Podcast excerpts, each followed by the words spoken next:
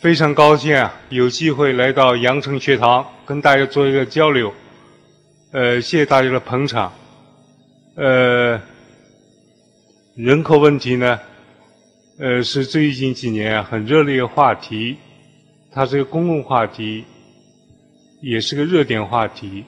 大家来呢，肯定是多少对人口问题感兴趣的。呃，从自己家里啊，对国家的这个负责的态度啊，呃，方方面面，来显示我们对人口问题的关怀。人口问题也是既是国家的问题，也是家庭的问题。所以呢，我们今天要讲内容呢，我想主要集中了三个方面内容。一个呢，怎么来评价过去计划生育政策？怎么来看待？一胎化政策所造成的后果。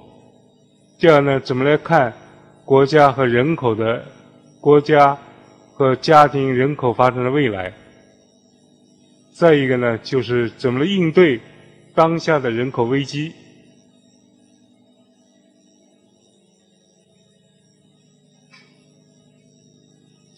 在十九世纪的时候啊，法国著名思想家孔德呢说过一句话。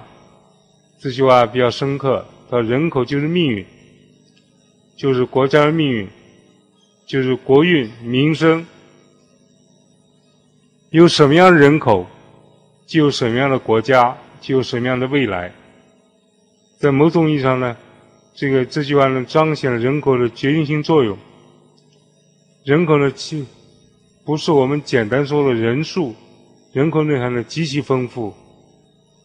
我们需要不断认识人口规律，深刻把握人口的动向，实现人口持续的发展。不知道大家有没有注意到，近最近两年政府工作报告的这个提法呢有所变化？呃，从二零一五年开始呢，基本国策淡出政府工作报告，今年也没再提。基本国策，而且没再提计划生育四个字，有去计划生育的这个味道。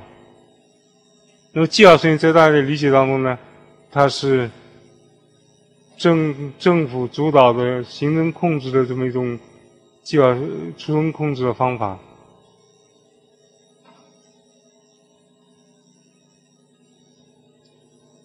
它人口规律呢，我想强调一下人口发生特性。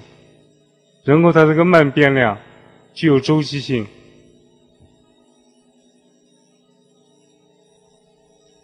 人口的问题呢，具有渐进性和滞后性，就好像温水煮青蛙一样。需要，所以这个人口问题需要防微杜渐，在它出现萌芽期的时候，我们就能够发现，及时的预防。不要等到问题爆发了以后再去治理，那就为时已晚，亡羊补牢。要看这个羊跑掉了十个里面跑掉九个，还是十个里面跑掉一个。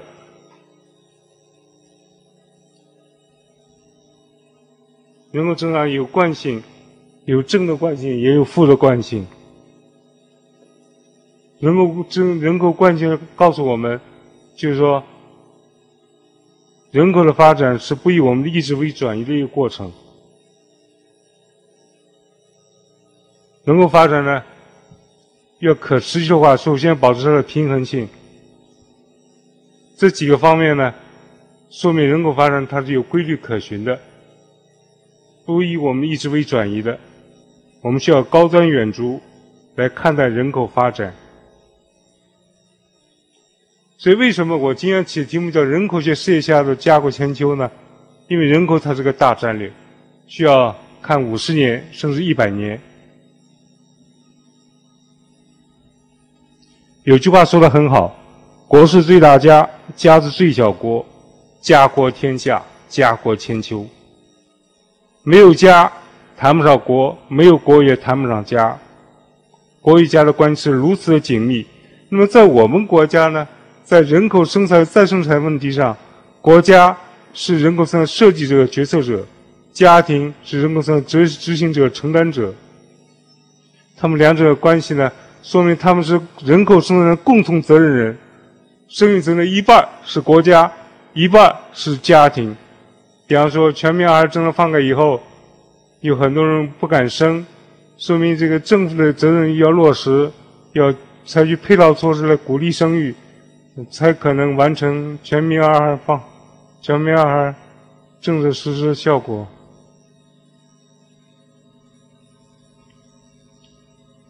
在去年春节团拜会上呢，习总书记呢强调，家庭社会的基本细胞是人生第一所学校，要注重家庭，要注重家教，注重家风，给我们指明了方向。那么在家庭发展过程当中呢，人口是个什么样的地位呢？人口它是一个基本的要素。中国的幸福观就是子福，有子万事足。我们享受天伦之乐，多金小楼成一统，血浓于水，多子多福，它有它正面的价值。孩子是最宝贵的财富，传宗接代，人类繁衍需要传宗接代，国家的这个兴旺需要传宗接代。不孝有三，无后为大。过去我们是批判他的，现在应该说。正本清源，阴阳为之道。女儿也是传后人，当然我们要强调性别平等，跟传宗接结合起来，反对非医学需要的性别鉴定和性别性别选择。那么在家族发展的过程当中呢，它有开枝散叶的过程，在这过程当中，家风才有。得到代代传承，所以没有家族的这个兴旺，谈不上家风的传承。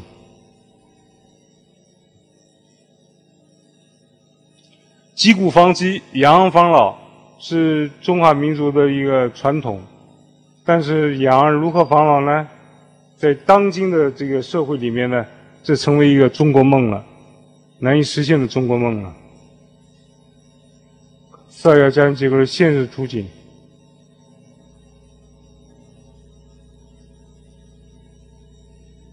大家都能感觉到那种现实的压力来的，来的很多这个听众，我想就来自那种脆弱的家庭结构当中，上有老下有小，压力非常大。那么再过几年呢，我们会被少子高龄化所困扰。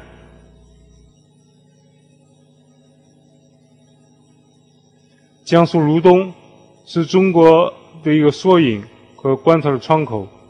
大国空巢的一个观察的窗口，它比全国基建实验实行计划生育少生了五十万人，但是呢，也比全国提前二十年进入老龄化。它作为中国长寿之乡，老年人越来越多，一百一百零四万人口的县有三十万六岁以上老年人正在寻找养老的地方。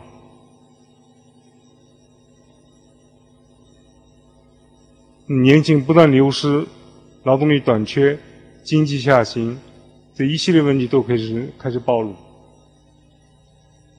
所以计划生育提出一个尖锐的话题：明天谁来养老？在八十年代的我们现在计划生育好，政府帮养老，后来又口径又改了，说计划变成是什么呢？政府来养，这个自己来养老了。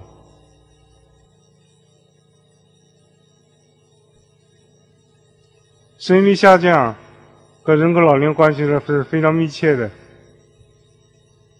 因为计划生育的改变了分母分式的分母，促使人口老龄化相对加速。那么一五年，我国老年人口比例呢为百分之十六点一。假定八零到二零一五年，我国多生一亿人口，那么老龄化程度将降低一个百分点。如果多生四亿人口的话，那老龄化就会降低三点七个百分点，这说明这两者关系是是非常密切的。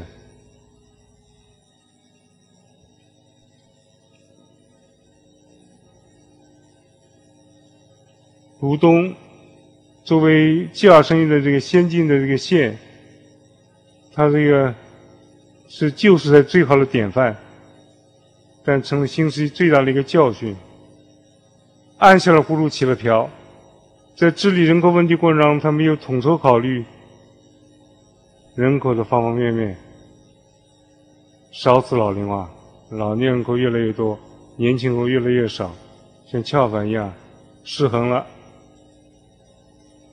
到二零三零年，据说卢东六十岁以上老年人口会占总人口的近百分之六十，令人恐惧的一个前景。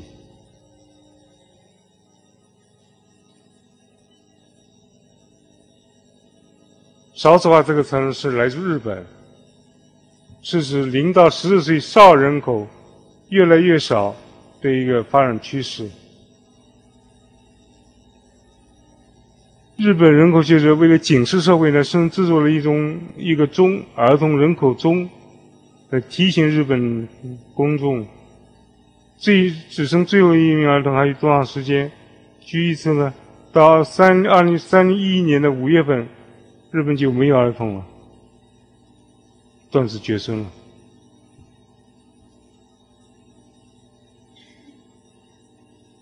所以，如果在人口经济方面能胜过日本的话，我们就能不战而胜。但我们也要居安思危，居危思危。联合国科学家绘制人类消失路线图，排最前面是澳门，然后是香港、新加坡。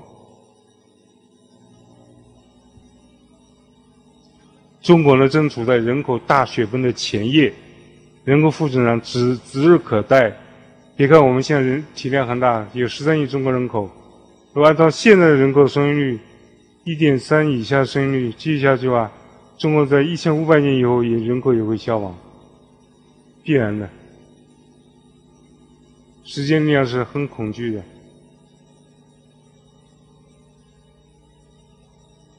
这是一个假设。就是持续低于根据水平的话，人口就会消亡。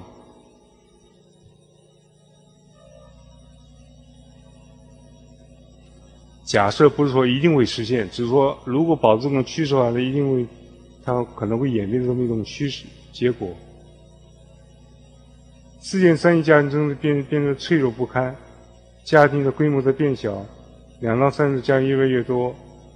二零一二年呢，家庭规模平均规模是三人左右。五十年是五人左右，长者越来越多，这就所谓的少子老龄化。生老超过四千万，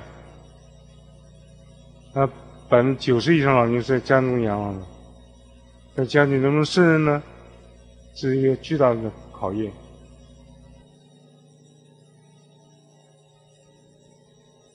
那么我们的家庭发生什么样的、有什么样的发展趋势呢？首先是家庭规模的小型化，第二是家庭类型的多样化，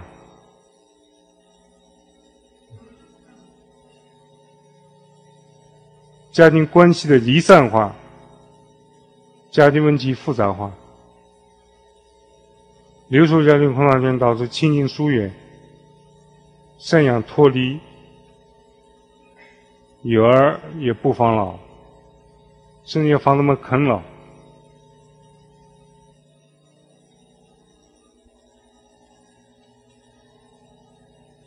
中国的人口少子化过程是个静悄悄的革命。六四年时候，中国零到四岁四十岁人口的比例占百分之四十一，到二零一零年只有百分之十六点六，低于百分之十八。就属于严重少子化。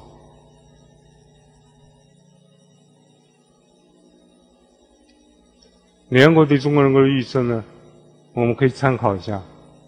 按照中方案，二零二零年中国就进入负增长；按照低方案，就生育更低的方案，在二零一七年达到十六十三点六亿，就迅速下降。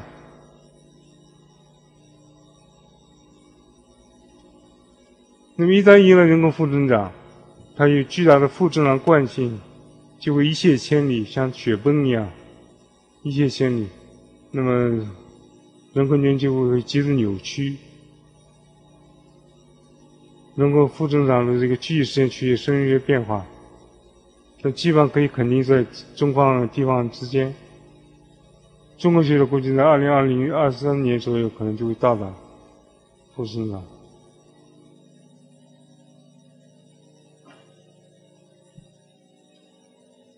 能够负增长大局已定，不管我们怎么来调整生育政策。少人口的减少是一个必然趋势。少人口减少意味着什么呢？因为他们是未来的消费主力和劳动力，所以带来直接的后果就是未来内需不振和劳动年龄人口继续减少。我国我们十六到五五十九岁劳动年龄人口已经连续四年减少了，每年减少几百万。广东招工难问题由来已久。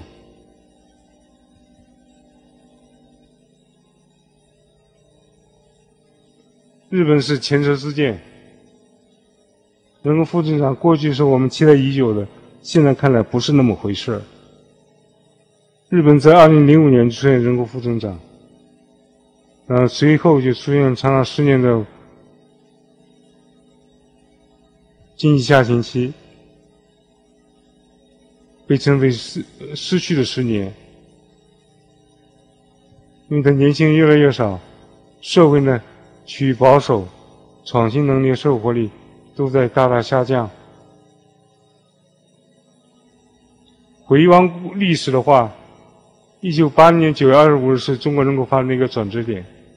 那么大家可能也知道，当时我们有个公开性的发表。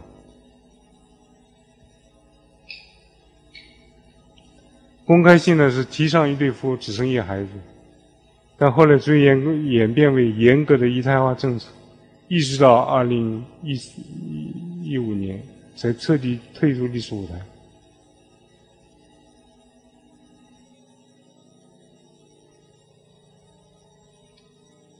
但我们发现，严格的这个计划生育、低生育目标的实现，并不意味着中国人口问题的终结，相反的，伴随人口问题的转型，人口问题发生重大转型。经社会体制的转型，计划经济到社会市场经济，生育过高问题呢，转向生育过低问题。现在中国是低生育中国，正遭遇着面临着巨大的风险。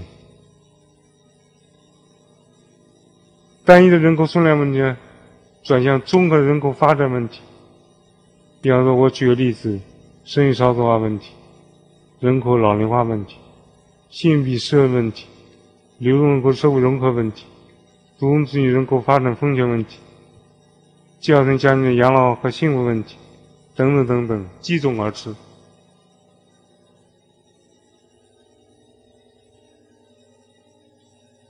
我们反思一下过去的话，应该说我们的人口问题观、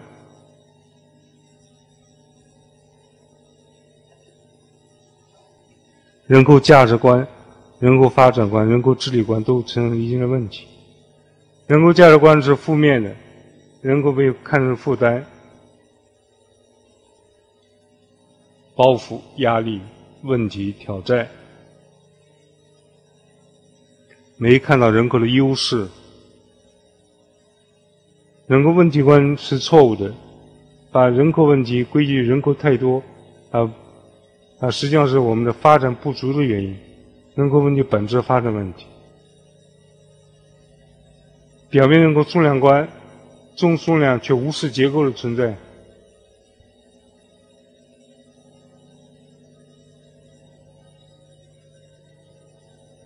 消极人口治理观，用计划生育做减法。那么这么一种治理观呢，产生了一些一些问题。中国已经是超级生育的国家，已经掉进一个陷阱，叫超低生育率陷阱。这个陷阱一开始政治性陷阱，我们一点五个孩子的这个生育生育是超级生育性，政治上就就这个陷阱，生育越低越好，实际上不是这么回事。后来进入文化性陷阱，我们的观念发生巨大变化，就你叫我生，我不愿意生了。叫文化性陷阱。那么现在我们掉进的是政治性、文化性双重的超级生育陷阱。首先呢，超级生率它的源头上带来了少人口的供给，嗯，年轻劳动力供给的亏损和萎缩的问题。经济发展是国防国防安全将受制于年轻人之间供给不足的问题。那么有朝一日可能是无可用之工、无可用之农、无可用之兵。所以巨大人口亏损危机呢，呃，日积月累呢，会引发经济社会国防三种危机。我们是个人口大国，但不等于是人口强国。年轻人口啊的规模比重。储备对国家意义重大，但是我们现在还没有完全觉醒。梁子就说过：“少年强则国强，人口强则国强。”我们可以这么说。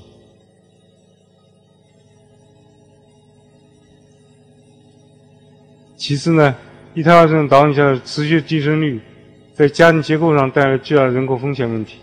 我们放眼望去，目前那么多教生家庭，极教生家庭。有很多是风险家庭，就是独生子女家庭。那独生子女家庭不是个体的选择，是政，这是是政府的选择，是强迫、强迫、强迫下的选择。董子健本质上是风险家庭，它风险情绪的唯一性。那么这个社会，本质上也是个风险社会。那么这样的风险也陆续爆发了。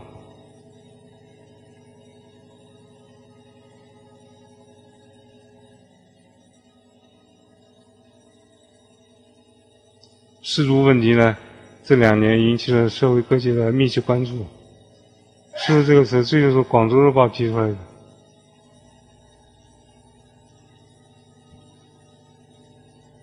我们现在失足家庭有上百万之多，每年新新增有七点六万个，预计二零五零年可能失足家庭达到一千万个，这是非常恐怖的一个数据。那数字背后呢？是一个失去希望的绝望的父母。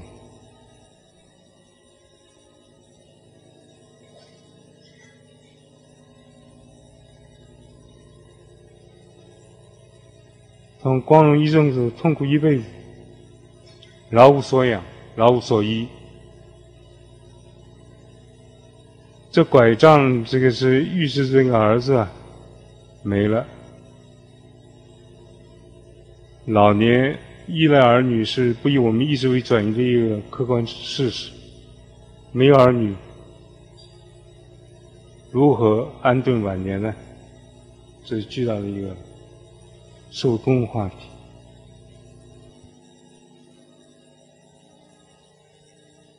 受家不一定是困难家庭，它一定是痛苦家庭。他们三种心理：自卑、怨恨、恐惧。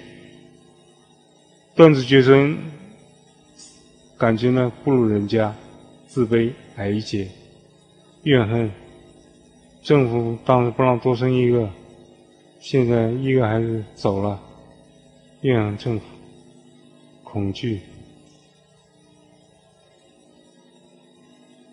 恐老，怕生病，不怕死就怕老和病。他们的困难是老无所养、老无所依、病无所依、困无所住，这是共性的话题。所以，适度问题是社会公共问题，需要我们建构全方位的公共服务和社会保障体系来应对。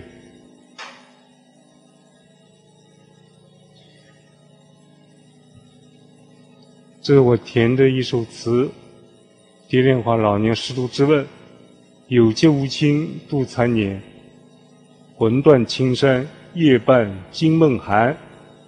无处取暖谁堪怜？更不忍视而不见。敢问春风去哪边？正春风来了吗？四顾黯然，无人施冷暖。老无所依难上难。自哭自强空余欢。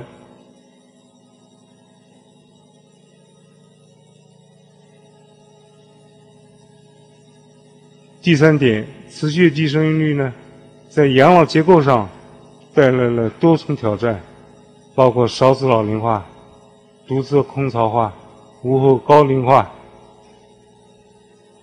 一个长者曾经问过我：“长寿好吗？”长寿呢，并不等于胜利，也并不等于幸福。如果你是乳瘦的话，你是失能的话，空巢的话，那会经历一个痛苦老龄化的过程，老难所养、老难所依问题会十分普遍。进入空巢老龄规模可能达到九千万之多。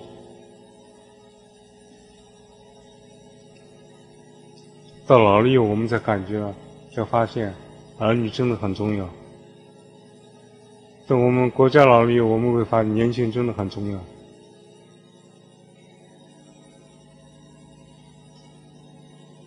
第四呢，一胎化症的导引下的持续低生育，在性别结构上带来严峻的男性婚配过剩问题，所谓光棍、三圈光棍问题，在一夫一妻的婚姻制度下呢？这三项光棍有可能部分会沦落为狼性人口，威胁社会的稳定和发展。剩女是是是小问题，剩男是大问题。实质性也，他们的这个生理需求、他们的亲情保障、他们的婚姻权、儿女信息权，谁来保障呢？无解。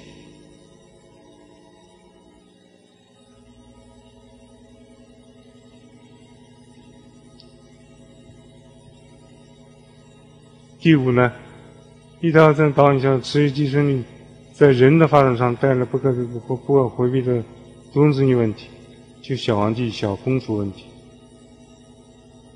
他们对生长需要一个好的成长生态，就需要手足亲情，还有高压力，这样的环境导致呢，他们人格可能会片面发展、畸形发展。在智力发展和非智力发展方面可能会失衡，所以我们要与时俱进，认识人口问题。苟日新，日日新，更日新。人口问题啊，不是人多人少那么简单。首先人权问题，其次才是人数问题。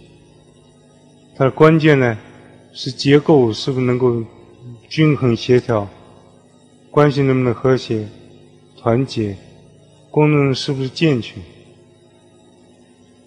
这是海平面线海平面线的人口问题，往往是看不到的。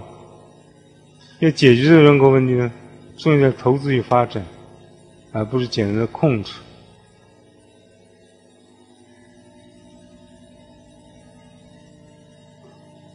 我们要现在要明了，中国已经进入了低生育社会好长时间了。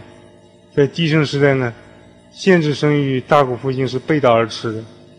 就现在人口治理机制啊，需要转型。再计划生育下去，我们讲国将不国，人将不人。在低超低生育时代，继续的生存控制呢？将使人口少子化、老龄化和结构失衡化问题雪上加霜，而不是锦上添花。不知道大家同意不同意这个判断？所以人口自己思路呢需要逆转，从做减法到做加法。全面开放生育和全面鼓励生育是符合中国长远利益的战略抉择。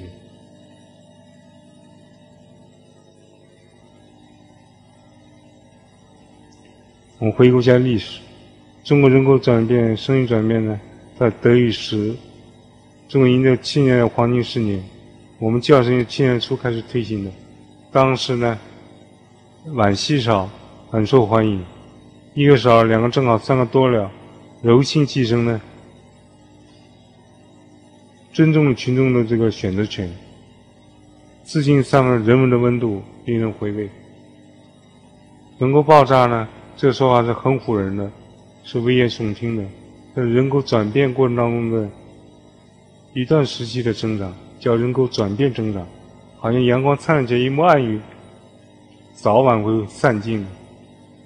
那么中国实际上在七十年代呢，生育已经降到了一个低水平上，国将承认中国人口学之谜，TFR 从五点八降到二点三，所以中国在七八年的初的时候，完全没必要采取强制性办法来推进教生育。无为而治，借助发展力量，生育也会走低，一样会取得良好的效果，但代价更小，痛苦更更更少。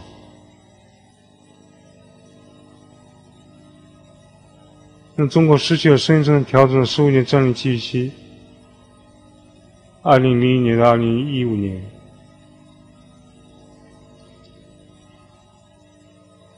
生育政策呢？它是涉及到生育权限的这个放宽，关键在于这个目标人群有没有意愿生育，有没有能力生育。七年代的那个妇女呢，相对来说生育较强一点，所以要照他们那个机那个人群的。生育机遇期来调整才能取得良好的效果，否则的话，调整了等于你白调整。那实际上就是我们已经失去了这个战略机遇期。所以二二二政策出来呢，意义很大，但作用很小。告别一胎化，无疑是历史性进步，是一个里程碑事件。但这个改革迟到了，非系统的。不测解改革，因为到二零一五年，七十年的七最小年龄七九年出生的人，也已经三十六岁了，已经出过适龄生育的年龄了，所以叫他们生，他们也不敢生。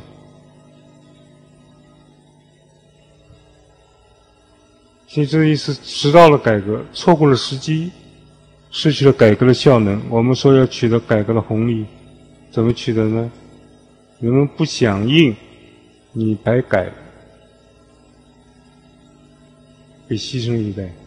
所以，单独遇冷，二孩也会遇冷。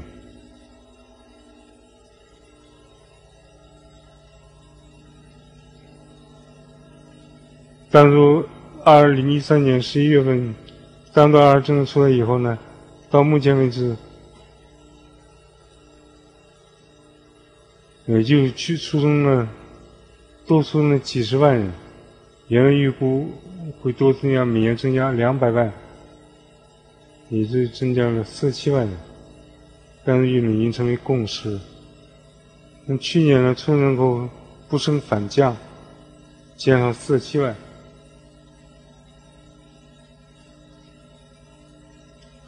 所以，生生生政策改革呢，它需要配套，就是生育的这个机会给我们了，要转换生育行动呢，还是要生育能力、生育生育条件、生育意愿是否配合和具备？不然的话，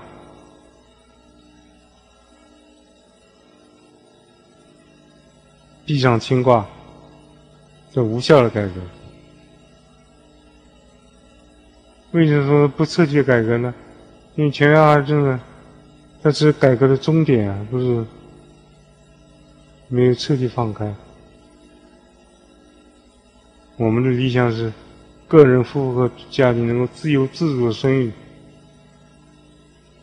而国家、政府呢，能够全面鼓励生育，互相结合，这成为改革的终点。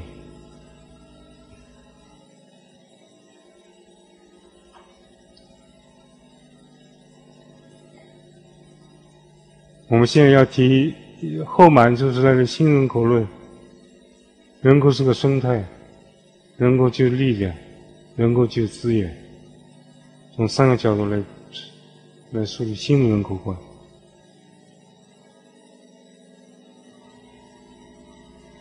为什么说人口是个生态呢？因为人口有男女老幼，构成一个生态多样性、平衡性、互动性。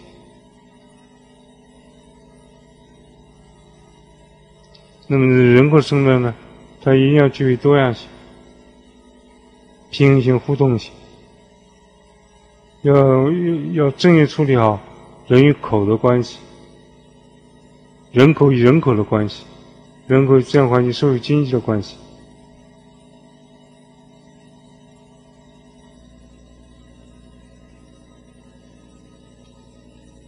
那么谈到人口生态呢，我推荐我自己写的一本书，今年一月一月一月份刚出版的《人口生态重建》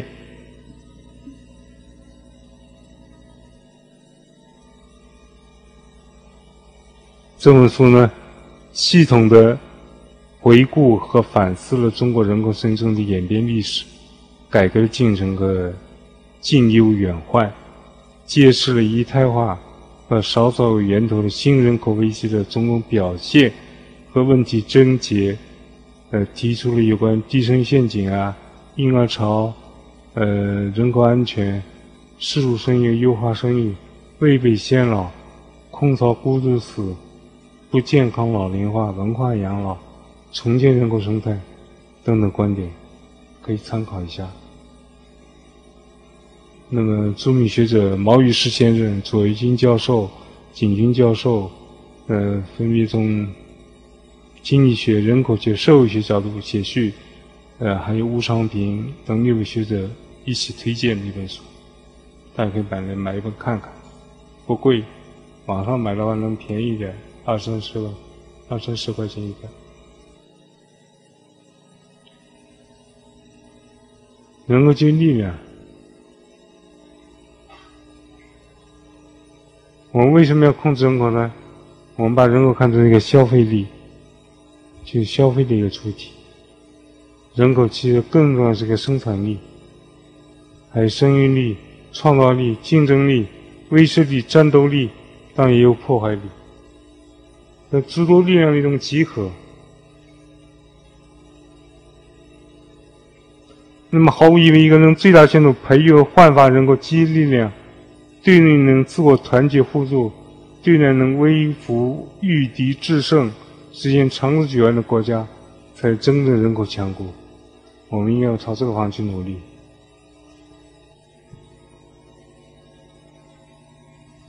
那么从人口结构来看，人口力量形态的话，我们可以把青少年人口称之为潜力人口，因为他们还在成长过程当中，但他们的国家，呃，家庭、国家希望和未来。而青壮年人口、劳动年龄人口是实力人口，他们在业，嗯有蓬勃的创造力。他们是家庭和国家的中坚力量。六十以上老年退休人口称为余力人口，也不是没用，他们还有余热可以发挥。他们不光是家庭、国家的工程，在老年阶段依然可以通过健康老龄化、积极老龄化、成功老龄化，具有贡献自己一份力量，叫 productive aging，产出性老龄化。那么我们可以看一下。在一个人口当中，青壮人口、青壮年人口的比重占据什么样的位置比较合适呢？毫无疑问，老年人口比重越高，这人口力量就越越弱。呃，青少年人口、青少年人口比重越高，这人口就越具有活力、力量和优势。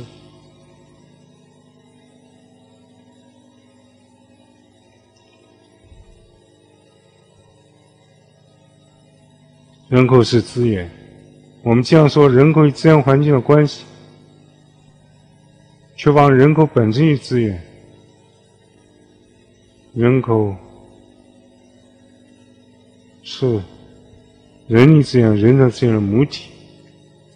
在于人口当中，有人力资源，其他人口有人才资源，有创造力、竞争力、生产力。那么自古以来，我们就把人看得很重要。天地人三才，天地之间莫贵于人，人是万物的尺度。毛泽东说：“人是第一可宝贵的。”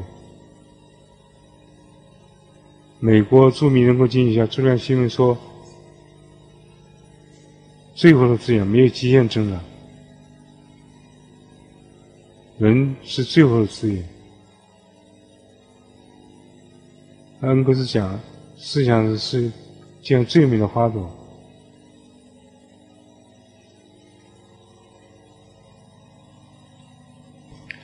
那么，这个人口资源能不能转换人口红利呢？它需要条件。一方面，其内在人力资本是不是足够强，包括健康资本啦、道德资本、技能资本；另一方面呢，其外在人人社会环境是不是能人尽其才，是否有产权意识、产权制度来来给予保障人们的自由。那中国人口红利的消消减在衰退，但但不会没有。任何一个人口都有红利，包括残疾人口也有红利。红利有大小有早晚，它分成有和没有的问题。到历史的转折关头，我们要破除中国人口太多的迷雾。中国人口是世界第一人口大国，但是呢，中国地大物博。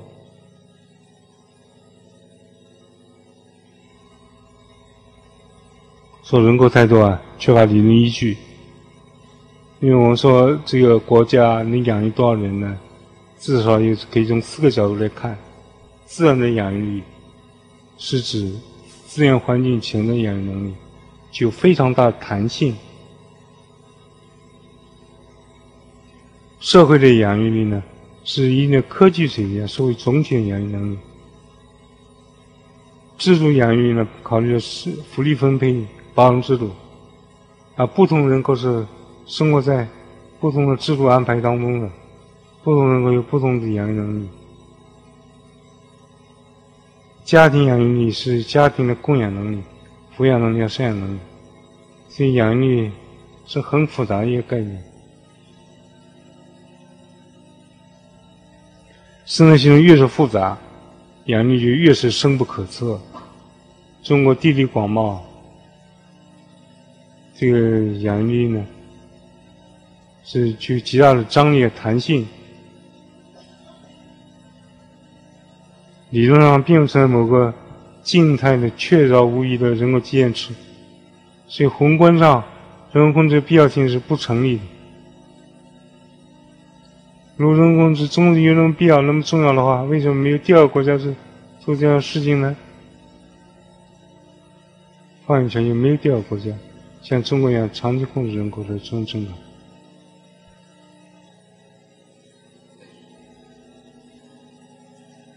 家庭生育的多样化呢，是人口生的常态，我们应该维护它。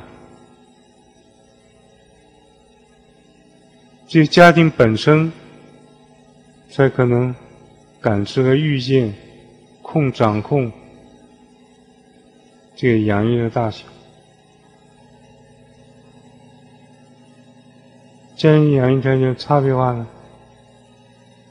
也导致他们角色呢多样化，所以生育角色不应该是一刀切的，不应该齐步走的。这也就是为什么是家庭计划叫 family planning 在全球通行，而不是 birth control 在全球通行的原因。我们把计划生育要还原为家庭计划。只有对，这条路走通了。因为病节育是家庭的一个基本需要，人口有存量、有分量、有流量、有增量。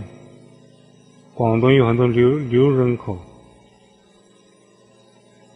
我们是恐惧存量的压力。中国十三点七亿人口，总量太大了，把板子就打在增量屁股上。所以头痛医脚的治理模式，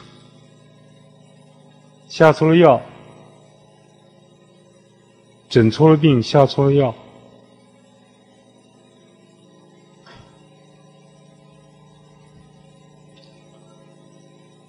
在八零年，中国近十亿人口控制人口的时候，我们完全可以通过人力资本投资，通过教育健康的投资，来来形成比较丰富的人力资本，进而来开发这个丰裕人力资源，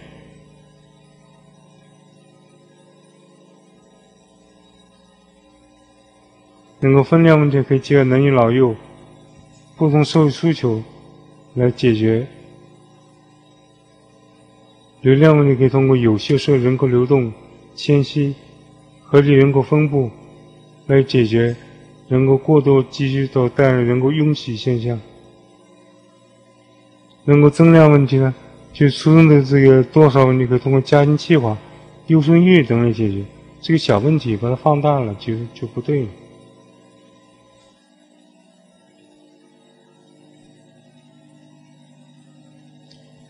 人均指标害死人，我们不能只见森林不见人，见树不见人，导致中国呢把人口工具化、负面化。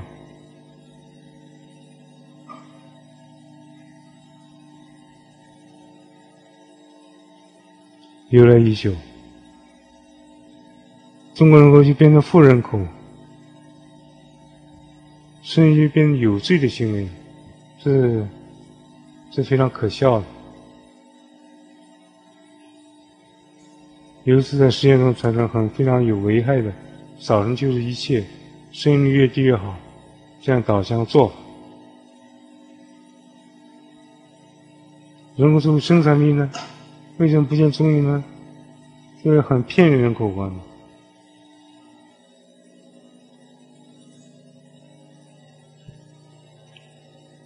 我们老拿人口对资源环境压力来说事儿，其实深一层想呢，人口资源环境关系不是简单数量关系，不是可以简单去除的，归结权属关系，有权利才有归属，这才拥有和享有的问题。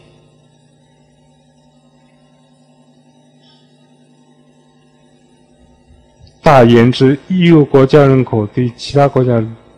自然环境没有权属，也就没有压力。中国人口对日本、对韩国自然环境没有压力，因为你没有、没有、没有这个权属啊。小言说，一个国家里面，一个地方人口对异地人自然环境没有诉求，也就没有负担。北京人口对广州自然环境没有诉求，也没有负担。人口问题是很复杂的。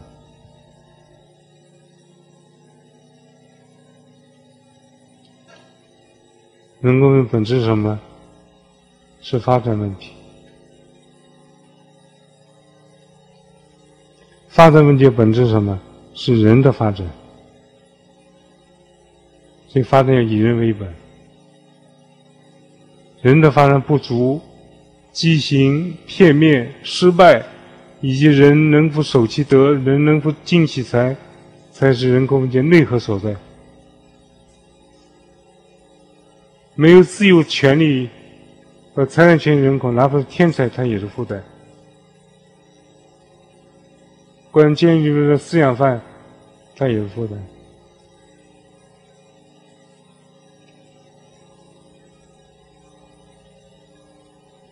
如果说人口问题本质发展问题，那么人口问题人口发展本质是平衡问题，性别结构、年龄结构要保持某种平衡，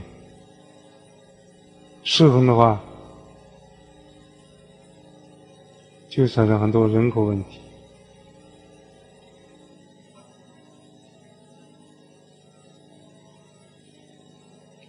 讲到这里，我们对人口呢做一个新的界定和理解。人口呢是一个人一口组成的概念，但人体人口的主体性和社会性，口体人口的数量性、统计，人是主要的，人是人口的外衣，人权是人口的本质。如果我们确立以人为本、人本主义人口观的话，那人口问题这里一定要彰显以人为本、以数为衡这样的理念。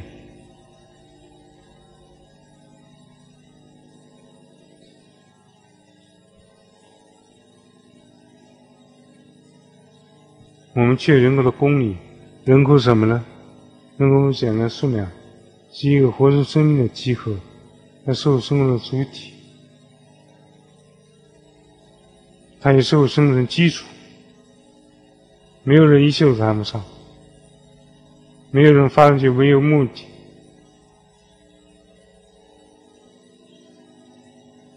人口也是发展动力，人口是欲望的符号。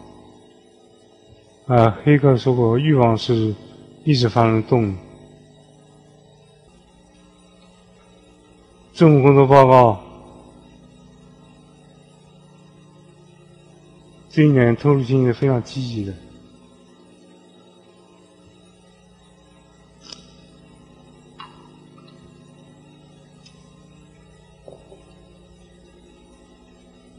去年的政府工作报告。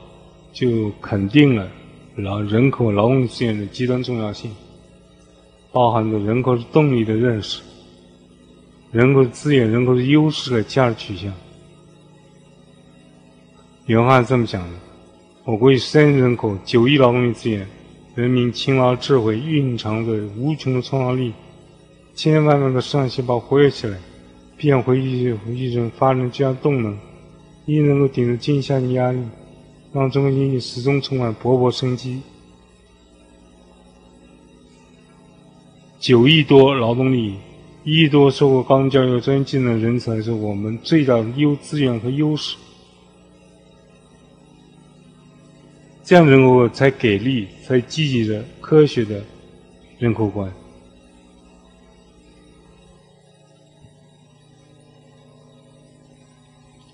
啊，传统人口观怎么样子呢？把人口看成数量规模问题，人口消费载体，人口增长意味着负担压力和包袱的放大，人均指标是最重要、最敏感的考核指标，所以少人就是一切。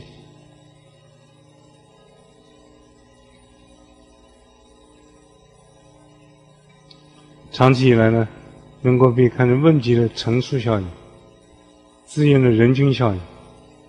多多小的一个问题，乘上十三亿中国人口，就变成一个很大很大的问题。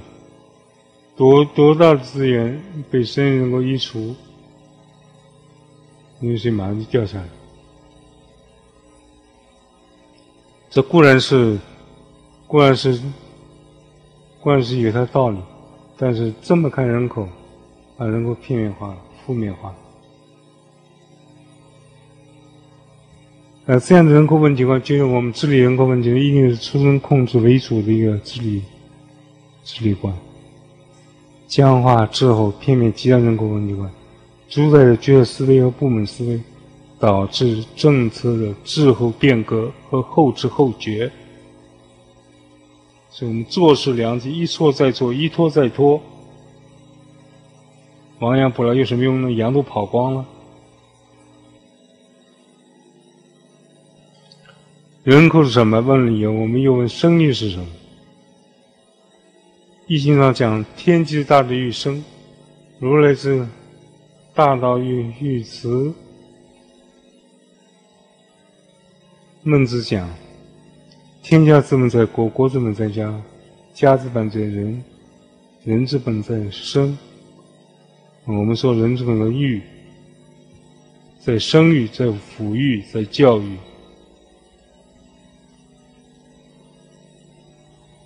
由此可见，这生育是多么重要。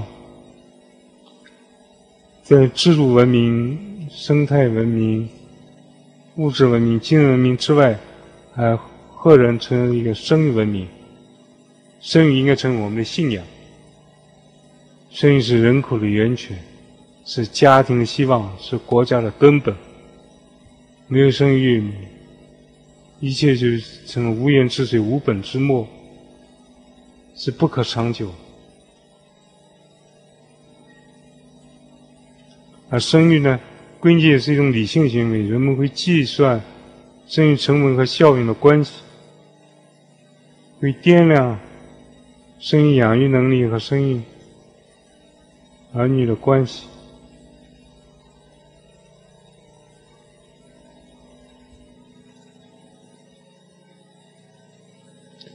从今年开始，我们就进入了后独中主义时代。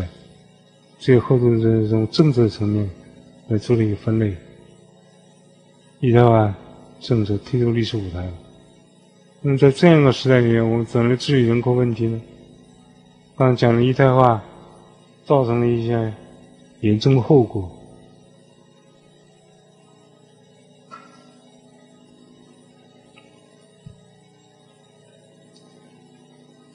我先四个导向，提出来供大家思考。首先是要从以树为本到以人为本，更加强调人的自由全面的发展。第二呢，人口控制已经不足以统筹解决人口问题，我们必须树立大人口观，用人口优化作为个人的主张，来实现人口长期发展。从计划生育到鼓励生育，计划生育实际上是它本意是限制生育，我们要鼓励生育。你再怎么鼓励，平均生育水平到不了根据水平之上，这规有规律可循。从限制家庭到发展家庭，家庭要变成强细胞，不能变成弱细胞。国家社会才有希望。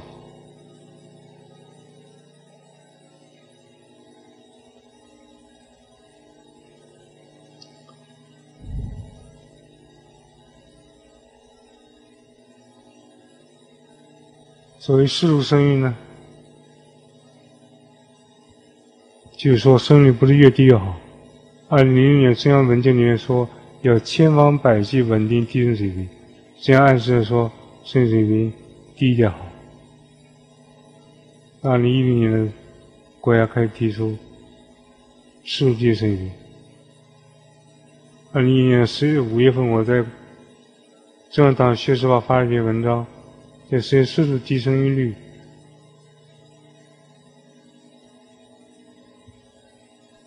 来追寻人口均衡可持续发展。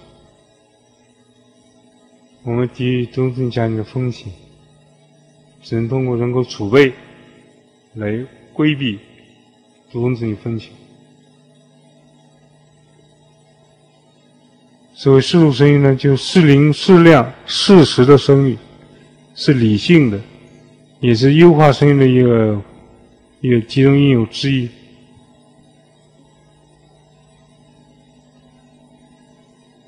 根据自身情况。来选择适当年龄、适量、适时生育。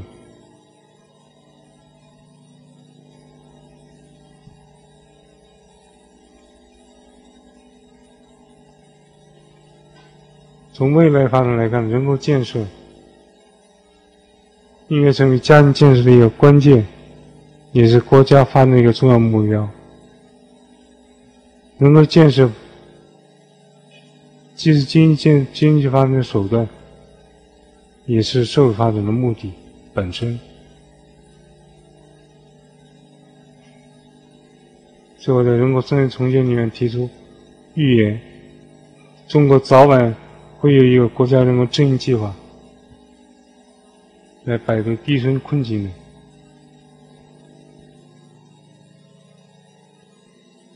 能生尽生，愿生优生。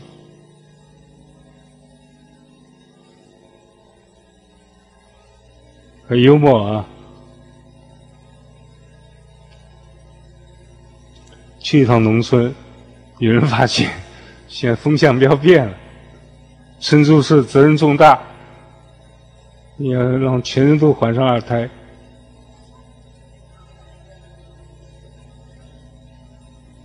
该生不生，后悔一生；该养不养，老无所养。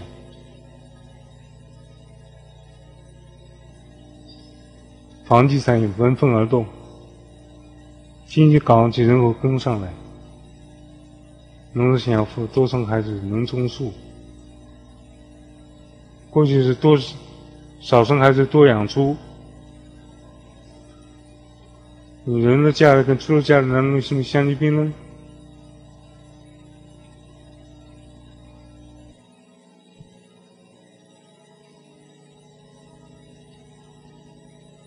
现在人口治理，我不说用人口控制，我们用人口治理。这人口结构已经满目疮痍，问题多多。我们四个目标来引领现人口治理。这四个目标是有机的一个整体。首先是人的全面发展，然后是家庭幸福发展，再次是人口的优化发展，最后是社会的和谐发展，把四个方面都整合起来。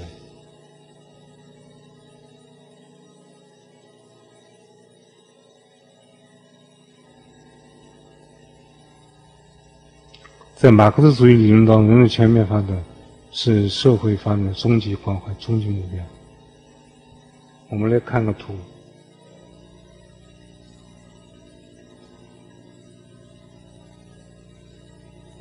人的全面发展呢，就说人的身心健康、知识技能、道德伦理、生命素质、价值实现，都能得到全面发展。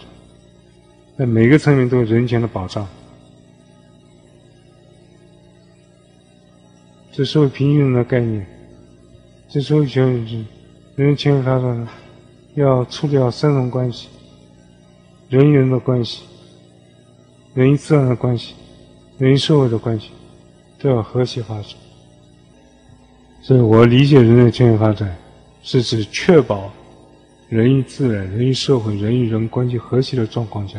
是最大多数人的潜力开发，终其生都能得到自由表达、公正对待、充分保障和全面实现的过程。如漫漫其修远兮，吾将上下求索。呃，这个这个目标呢，是非常高远的目标，是所有国家的努力目标。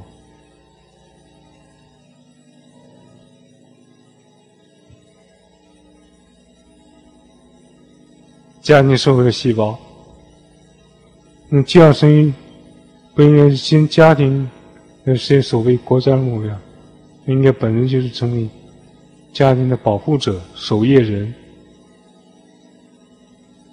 所以我们现在要建构家庭友好的人工智能体系、公共服务体系社会保障体系，为家庭开绿灯、新方便、减负。家庭的生育成本外部化，生育福利内部化，这样呢，就能达到一人生优生。我们对家庭分类，有健康家庭，家庭结构很健全，有两个孩子的家庭。分家庭是一个孩子家庭，困难家庭是有各种各样困难，残家庭是世俗家庭。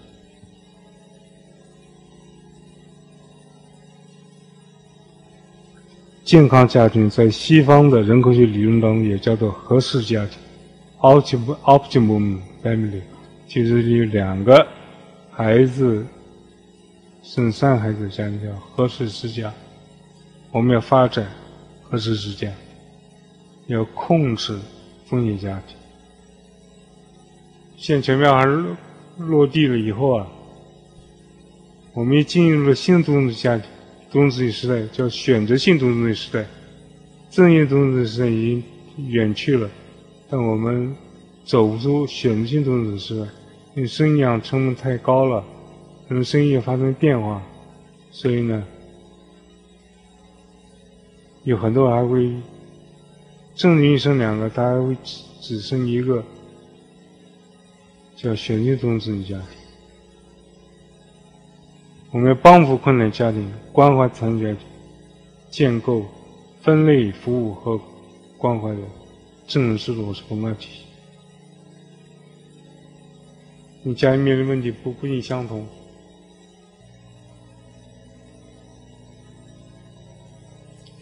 那提出家庭友好的政策主张，家庭发展、关怀、服务、保障方方面面都添家庭友好，使家庭变得更坚强有力、更加团结、更加幸福。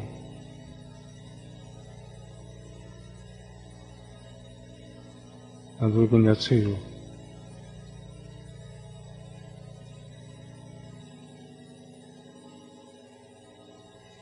六让思路彰显政府责任和关怀，让不幸家庭得到温暖，让失足家庭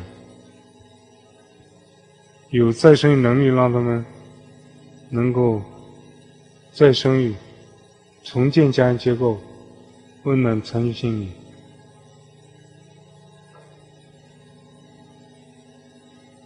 让痛苦的家庭得到关怀，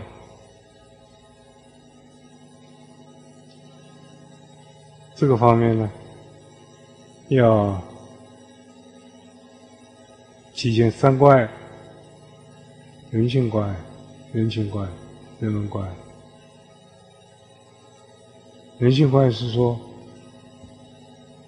要多理解别人；人情关爱是。带着温情服务态度去关，人文关是说创造良好的这个环境去关，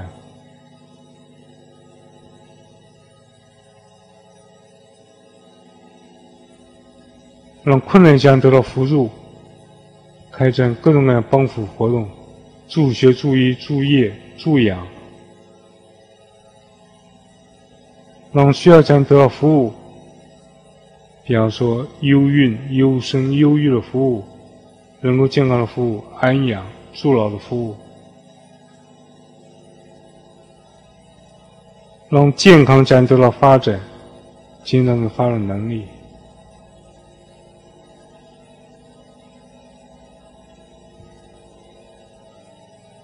让所有家庭得到福祉。十八个十八届五中全会提出共享发展这样理念，那么家庭福利水平怎么样？考虑一个我们共享理念的落实情况。中国是中国的奋斗目标，成为一个福利社会，福利中国，让更多人能共享发展成果，社会福利。人口的优化发展，三个最大。我们现已提出了要实现人口长期均衡发展，但现情况是，我们离长期均衡发展渐行渐远。人口红利最大化，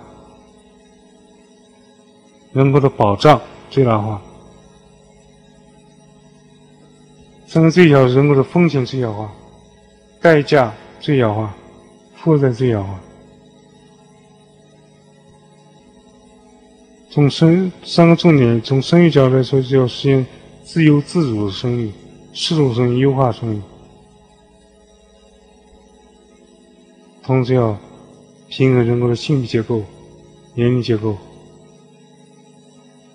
通过适度老龄化来遏制人口少子高龄化的态势。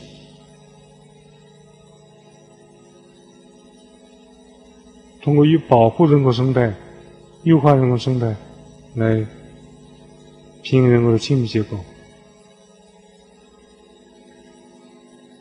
同时要投资人的全面自由的发展，投资人的健康、教育。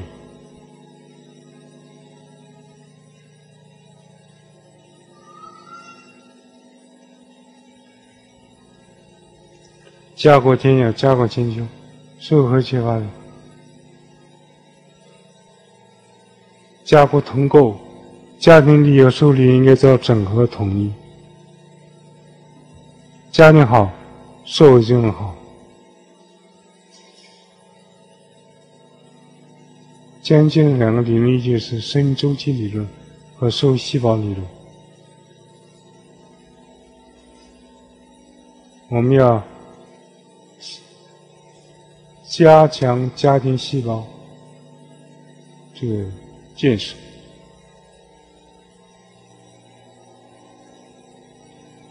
打造合适之家，优化家庭和生态。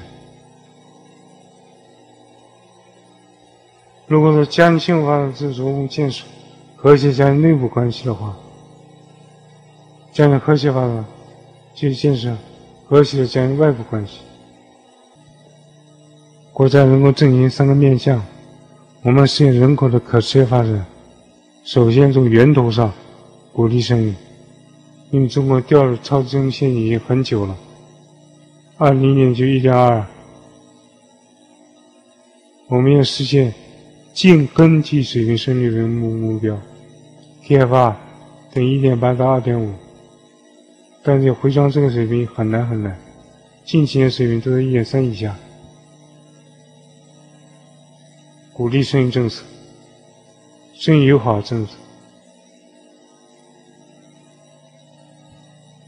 为此呢，要在生育服务、生育保障、生育福利方面更多优惠家庭、女性，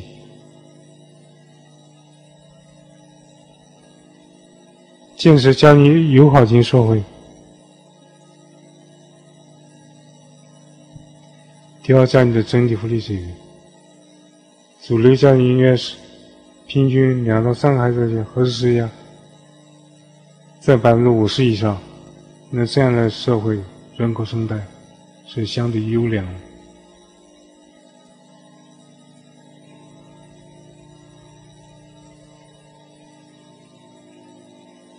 人口信仰型文化，我有个朋友去浙江搞调研，问一个老农：“你为什么一定要生个儿子啊？为什么要多子多福啊？”要做人，做人就要做出几个人来。实际上，这里面涉及到生育的终极关怀。生育连着人生的使命和责任。我们这样的信仰已经是示威了。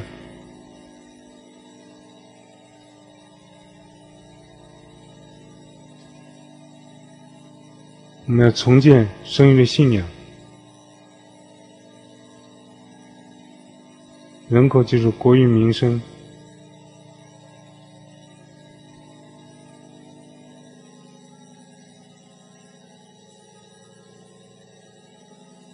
最后讲一点，就是确立现代人口治理的四个加取向。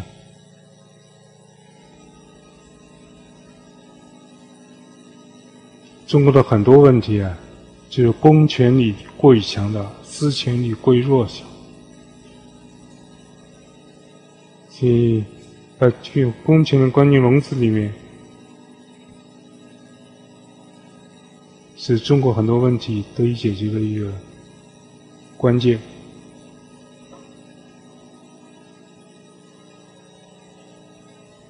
在全球社会呢，生育权是天赋人权、自由人权，早已经成为一个人类共识。全球共识、国际共识，中国也不能例外。中国需要马上重建一个国家共识，保护生命、尊重人权、家国和谐、持续发展、造福人民。如能建这样的国家共识的话，很多事情就迎刃而解。我们及早完成生育政策转型改革，就及早彻底的还权于民、造福于民。生育决策、家庭自主自由、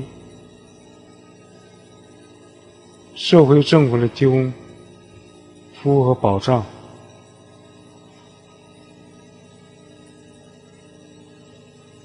权利应该为权利服务，公权应该为私权利服务，公权应该为私权利应该向私权低头，这样才是正常的一个社会。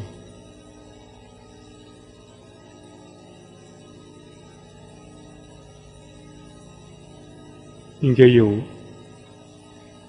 人工智能应该去这些底线红底、底线伦理红线，应该画条红线。私权是神人不可侵犯的，自由人自由生育权就是这么一个权利。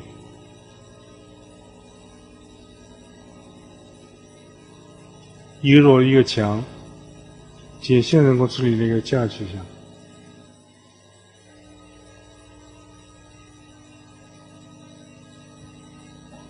其实是薄功利厚福利的价值取向。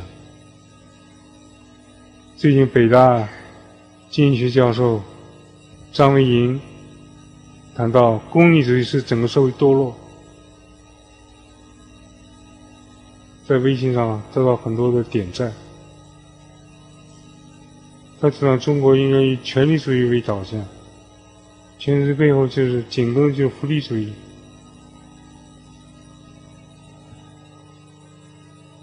国家国与家不应该对峙，而应该是结合的。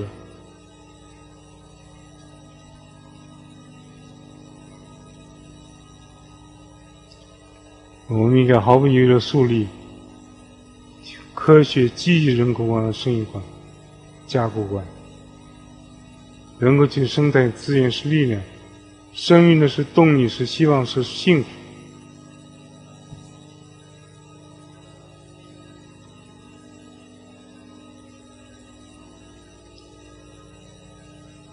采取强有力的家庭福利政策，为二全面二落地呢保驾护航，让孕育新生命成为家家向往的甜蜜事业和美好生活。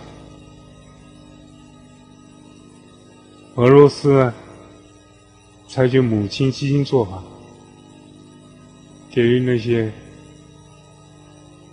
想生而不敢生的这个家庭呢优厚的生育津贴。鼓励他们生育，效果呢还不错。近年来，俄罗斯人口有所回升，中国还可以向加拿大、向瑞典学习儿童福利政策的一些好的做法，儿童牛奶金、糖果金政策、福利政策，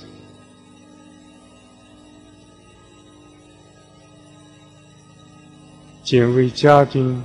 生育负担减负，降低生育成本，部分外部化，生育福利呢内部化、家庭化两个方向来做努力，既要为弱势群体和困难家庭雪中送炭，也要为优势群体呢锦上添花。如果这么做的话，方向一对。再次呢，要轻总量、重结构。人口问题啊，就像冰山一样，我们看见是海平面上的人口，海平面上人口呢，以下人口呢，看不见，看不见人口问题，这是要害所在，结构性人口问题。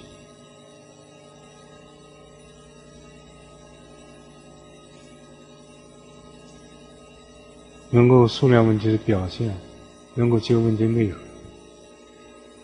传统人口观呢，是线性单面的消极看待人口增长对自然环境的压力和挑战，就忽忽视这种压力是可以转化的，忽视科技进入的威力，也忽视绿色思维方式、生产方式、消费方式和生活方式，可以改变人口力量形态。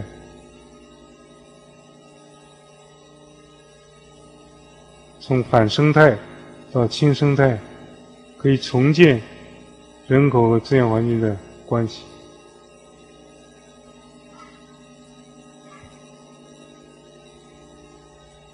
真正意义上人口问题，都需要从结构功能的角度来考量。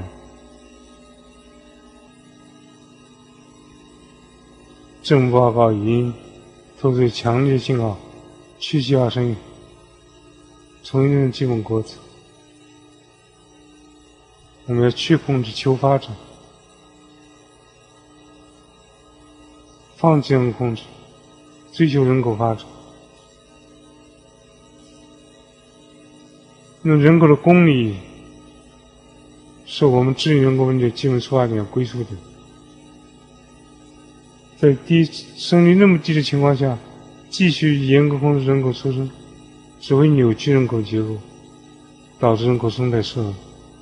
所以我们提出新的理论，优化人口发展，来调节和完善人口的心理结构，焕发出生机活力，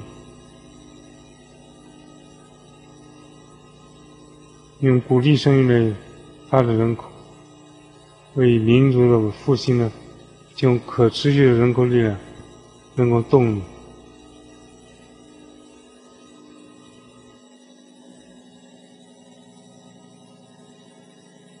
是总结一句话：人口可持续发展，决定家国千秋。谢谢大家。